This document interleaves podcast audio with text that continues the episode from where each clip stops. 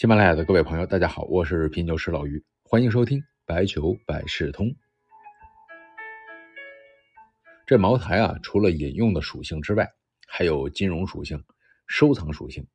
像金融属性，就是其他酒类很很少具有的。有的说，有的酒也能升值，这种升值呢，不一定是它的金融属性，因为金融属性啊，要有很好的流动性啊，就是你想卖的时候能随时卖出去，不然呢，就是咱们说的有价无市。从流动性的角度。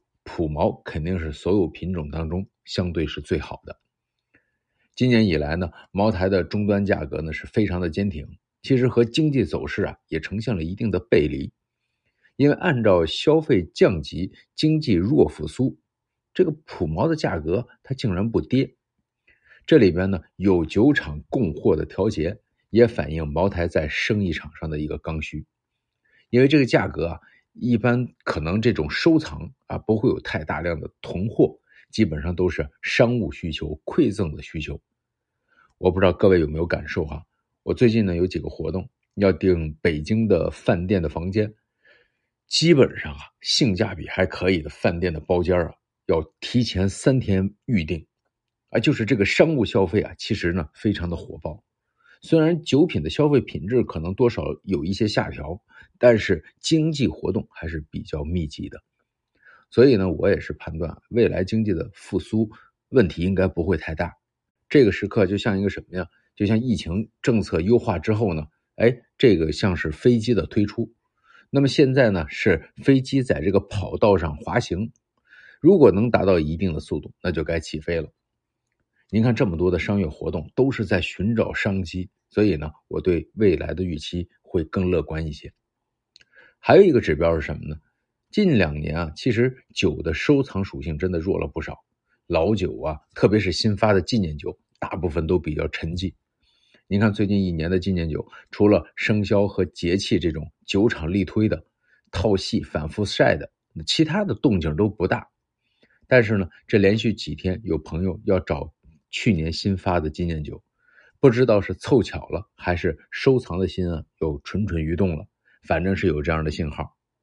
您就比如说，去年有一款新出的纪念酒啊，这个荷喜，荷花的荷，玉玺的玺。这款酒呢是二零二二年的八月上市的。这瓶酒刚出来的时候，很多一看，呵，这是国家博物馆收藏纪念酒啊，因为长得太像了。两款的颜色、版式、瓶型、背标的图案都非常的接近。国博当时可是一个涨幅特别大的一个小的明星酒啊，而且呢，酒友啊发明了一种玩法，叫做什么刮瓶，就是白色的瓶身啊，它是玻璃瓶嘛，可以刮掉上面的一层涂料，让这瓶酒变成透明的茅台。所以这款酒呢，当时呢上市的时候。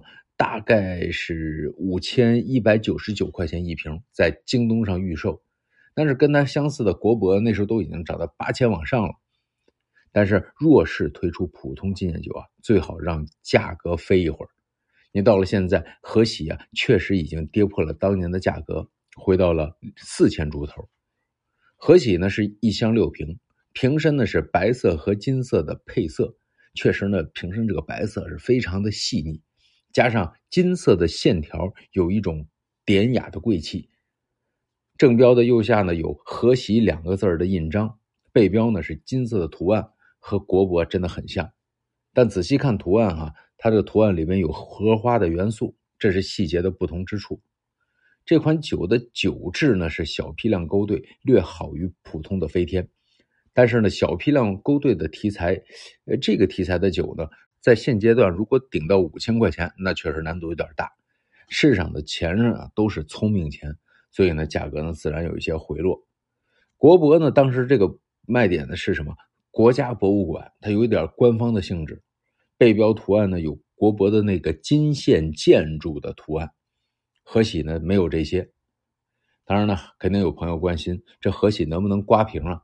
这个答案是否定的，因为和喜的。瓶子是陶瓷瓶，而不是玻璃瓶，所以它不能刮瓶。收藏呢，还要看一个很重要的指标是什么呀？发行量。和喜的发行量呢是十吨啊，如果一吨茅台呢是两千一百二十四瓶，那么大概呢是两万多瓶的产量，一斤装的哈。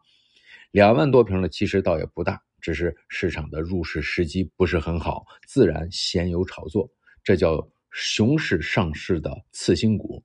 如果等到未来机会好转了，经济好转了，上涨的机机会啊，可能就大不少了。